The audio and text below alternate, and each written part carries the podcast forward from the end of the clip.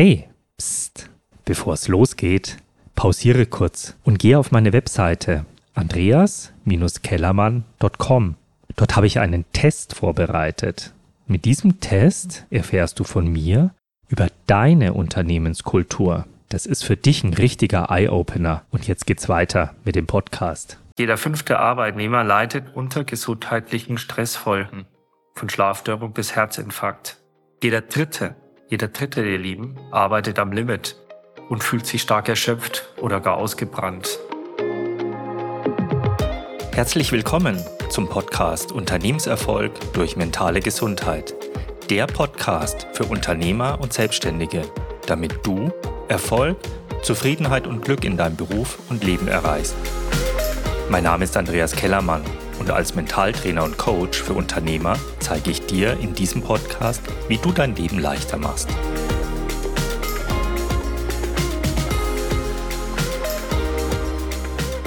Sag mal, wie geht's denn euch? Wenn ich mich im Moment umhöre, ob im Freundes- oder im Bekanntenkreis oder auch mich mit meinen Kunden unterhalte, dann ist gefühlt jeder zweite krank.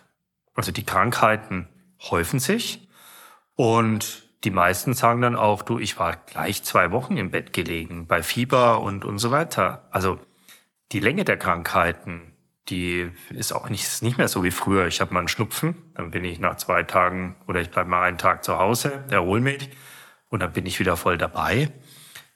Die sind irgendwie gleich drei Wochen krank geschrieben.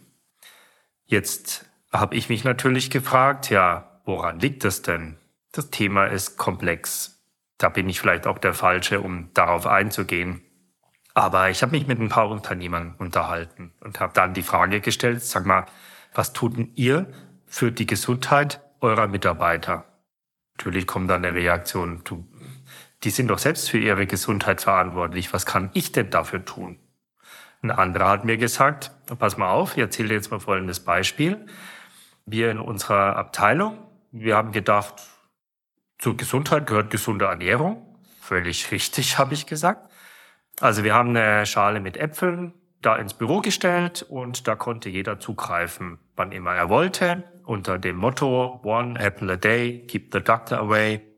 Haben wir uns gedacht, da tun wir was Gutes. Irgendwann kam natürlich unser Financial Controlling und die haben natürlich die Kosten dieser Äpfel mal auf die berühmte Waagschale gelegt. Also kam da gleich die Frage, was kostet es und wofür ist es gut? Dann hat der Abteilungsleiter halt gesagt, du, was weiß ich, kostet so und so viel im Monat, tu den Mitarbeitern gut. Äpfel sind gut für die Gesundheit. Ja, kannst du das beweisen? Der Abteilungsleiter gesagt, wie soll ich denn das beweisen? Geht nicht. Also Strich, wir müssen Kosten sparen. Äpfel sind gestrichen, das können doch die Mitarbeiter selbst machen. Oder ein anderes Beispiel. In der Produktionshalle war ein Raum frei in einer anderen Firma. Da hat man sich dann entschieden, von der Geschäftsleitung her ein Fitnessstudio, das heißt also ein paar Geräte reinzubauen, damit die sich natürlich bewegen können. Neben der Ernährung, zum Beispiel davor, gehört natürlich auch die Bewegung mit dazu, gesamtheitlich gesund zu sein. Nur da ist keiner hingegangen. Das Thema war, wie man dann mal angefangen hat, die Mitarbeiter zu befragen, die hätten sich lieber irgendwie einen Ruheraum gewünscht. Also, das dritte, eine Möglichkeit zur Entspannung. Ich stelle fest, es wird so ein bisschen aneinander vorbeigeredet. Die Unternehmer wissen zwar, dass die Gesundheit ihrer Mitarbeiter wichtig ist, aber es wird natürlich auch aus dem Kosten Blick her gesehen und alles, was, was kostet, ist nicht gut, schmälert den Gewinn, also wird's gestrichen. Schaut mal auf meine Webseite www.andreas-kellermann.com. Da gibt's jetzt einen schönen Test, eine Analyse, die könnt ihr mal durchklicken, das sind ein paar Fragen. Und da sehen wir mal, wo ihr euch schwerpunktmäßig ausrichtet. Falls da Interesse ist, analysieren wir mal die Auswertung und dann können wir uns zusammensetzen, um da gemeinsame Maßnahmen zu ergreifen. Also das ist ganz neu auf der Website. Schaut doch gleich mal rein. Ich habe mir natürlich gedacht, welche Tipps kann ich euch denn geben hinsichtlich Gesundheit für Mitarbeiter? Und da ist natürlich das Thema Stress gleich bei mir aufgepoppt. Darum geht's heute. Das heißt, was passiert bei Stress? Was löst Stress aus? Um euch da mal ein bisschen abzuholen, sage ich jetzt erstmal ganz provokant, Stress ist gut für uns. Hm. Warum? Naja, unser Gehirn, unser Reptiliengehirn tickt noch genauso wie vor 40.000 Jahren. Das heißt, ich nehme euch mal mit in meine Höhle, wir hocken uns hin, jetzt raschelt's im Busch da draußen. Immer wenn es im Busch draußen, draußen geraschelt hat, vor 40.000 Jahren, war vielleicht Gefahr in Verzug. Da war vielleicht ein kleiner Säbelzahntiger, der es auf uns abgesehen hat. Also, was haben wir gleich gemacht? Unser Körper? Adrenalin ausgeschüttet.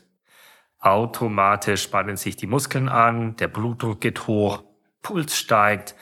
Und dann werden schon mal ein paar Antikörper ausgeschüttet, um uns vor möglichen Verletzungen hm, aus dem Kampf mit dem Säbelzahntiger zu schützen. Gleichzeitig werden alle anderen Systeme in unserem Körper runtergefahren, die im Moment nicht gebraucht werden. Ja? Zum Beispiel Schichten wie Schlaf, Verdauung, Sexualität, Regeneration, Selbstheilungsprozesse, Selbst- oder Fremdempathie, visionäres Vorausschauen, Denken und Fühlen, was mir gut tut oder was nicht, das brauchen wir jetzt nicht. Es geht jetzt ums nackte Überleben. Also alles auf Überlebensmodus. Unsere Pupillen weiten sich, damit wir besser sehen können. Unser Herz rast schneller, die Atmung geht schneller. Im Blut wird mehr Glucose freigesetzt. Adrenalin und Cortisol überschwemmen die Muskeln. Blut entweiht aus unserem rational denkenden Vorderhirn. Also unser kreatives Denken ist jetzt definitiv eingeschränkt. Der Sympathikus, Nervensystem wird aktiv. Und der Vagusnerv, welches der Gegenspieler ist vom Sympathikus, bei permanentem Stress wird der erheblich geschwächt. Jetzt Säbelzahntiger raschelt, vielleicht war es auch nur ein Vogel, also kurze Stressphase, war auch wichtig. Wir beruhigen uns wieder, wir kommen wieder runter, das können wir verarbeiten. Ja? Also so ein kurzzeitiger Stress ist okay, in unserer modernen Welt nutzen wir ja auch manchmal einen kleinen Adrenalinschub, wenn wir uns von irgendeiner Felskante stürzen. Am besten mit einem Fallschirm hinten drauf. Oder sonst irgendwas machen, was kickt. Thema ist jetzt aber unser langer Stress. Also die Stressresilienz funktioniert eigentlich nur bei einem kurzzeitigen Stress. Aber unser Stress heute, der schaut ein bisschen anders aus. Heute besteht keine Gefahr mehr vom Säbelzahntiger. Aber wir haben auch heute permanent emotionale Reaktionen.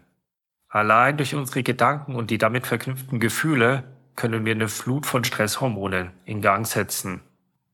Zum Beispiel durch Anrufe, E-Mails, Messenger-Dienste, Ärger, Frust, Furcht, Angst. Riesenthema erinnert euch an die letzten drei Jahre. Da wurde kräftig Angst geschürt. Trauer, Schuld, Leiden, Scham, das sind alles Geschichten, die uns permanent in den Stressmodus versetzen können. Ja? Und unser geniales Gehirn, als auch das Zusammenspiel unserer Gedanken und unserer Gefühle, die können richtig süchtig danach werden. Warum? Ja, unser Gehirn ist ja auf Energieeffizienz eingestellt. Will es immer so einfach wie nur möglich haben. Und wenn schon irgendein Netzwerk da ist, ein neuronales, dann wird es ausgenutzt. Das könnt ihr euch vorstellen, wenn wir uns jetzt permanent mit Krankheiten, mit Angst und mit E-Mails und so weiter beschäftigen, Leistungsdruck, Erfolgsdruck, das alles, was dazu zählt, dann bauen wir da schöne neuronale Netze auf und die wollen bedient werden. Das heißt, wir sind richtig süchtig nach Stress. Süchtig zum Beispiel nach der Wertung oder Beurteilung von meinem Chef, süchtig nach der Konkurrenz, süchtig nach Leiden mit Freunden, süchtig nach Hass, die Sucht nach der Schuld, zum Beispiel in der Familie, Sucht nach Wut, aus Nachrichten her. Oder Groll gegenüber dem Ex-Partner oder die Sucht nach Mangel, was meinen Kontostand angeht. Hm, das sind alles Süchte, die sich aus dem Langzeitstress entwickeln können. Wenn ich jetzt aber permanent Adrenalin und Cortisol ausstoße, dann wird es auf Dauer nicht gut gehen, weil das sind zwei Stresshormone, die killen mein so wichtiges Protein, das Tryptophan, also auch das Arginin. Das Tryptophan ist eine essentielle Aminosäure. Das ist ein Rohstoff des Serotonins. Und Serotonin ist ein Glückshormon. Wenn das in den Keller geht, mein lieber Herr Gesangsverein, dann ist Ende Gelände. Also Stress kann uns richtig viel Energie ziehen. Und je mehr wir uns auf den Stress fokussieren, unter dem Motto, where the focus goes, the energy flows, desto mehr geht's den Bach runter. Leider. Also, worauf schauen wir denn permanent den ganzen Tag, ihr Lieben? Aufs Handy, ins Notebook, Bankkonto, das Haus, Arbeit, Kollegen, Partner, Kinder, Haustiere, Gesundheitszustand. Alles, was so im Außen zeigt. Aber die Energie für unsere Innenwelt, für unsere Gefühle, welche ja letzten Endes unsere Realität erschaffen, da bleibt nicht mehr viel da. Ich habe zwar keine aktuellen Daten und Fakten zur psychischen Gesundheit. Ich habe welche von 2018 gefunden. Ihr könnt euch vorstellen, dass es die letzten drei Jahre nicht weniger, eher viel, viel mehr geworden ist. 2018 waren bundesweit 62 Millionen Arbeitsunfähigkeitstage auf dem Zeiger. Und zwar aufgrund von psychischen Erkrankungen. Das ist ein Anstieg von über 80 Prozent in den letzten 15 Jahren. Kommt euch jetzt nicht auch irgendwas komisch vor?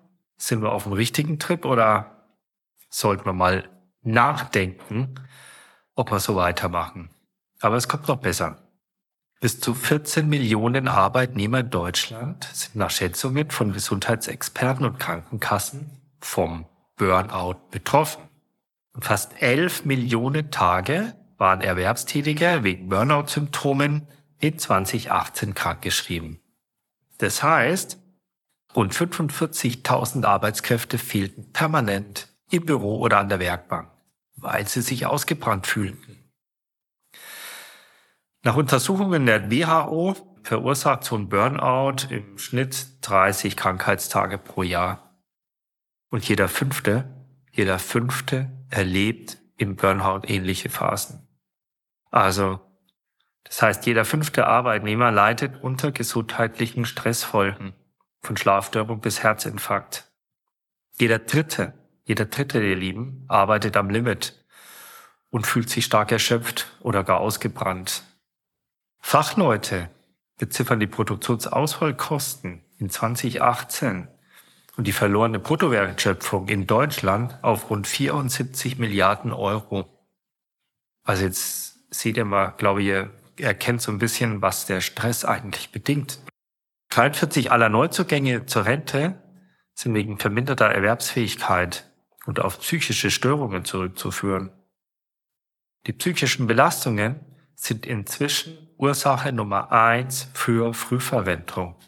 Das Durchschnittsalter lag bei 48 Jahren. Da wäre ich schon sechs Jahre in Rente, wenn es mich auch getroffen hätte. Also, wir sollten uns aus meiner Sicht mal mit dem Thema Stress beschäftigen. Ich gebe da Seminare und Workshops, was Stress angeht. Ich liefere natürlich das richtige Mindset, um sich richtig einzustellen. Ich gebe Tipps zur Morgenroutine. Wie stelle ich mich denn auf den Tag ein? Gebe Tipps, was tagsüber auch beim Arbeiten möglich ist, was man gehirntechnisch tun kann, um da ein bisschen leistungsfähiger zu werden. Der Fachbegriff ist die Gehirnaktivierung. Ich liebe das sind Übungen. Da wird richtig viel gelacht. Ich coache natürlich dann auch Klienten, die schon wirklich in der Krise drin sind. Aber biete auch Burnout-Prävention an.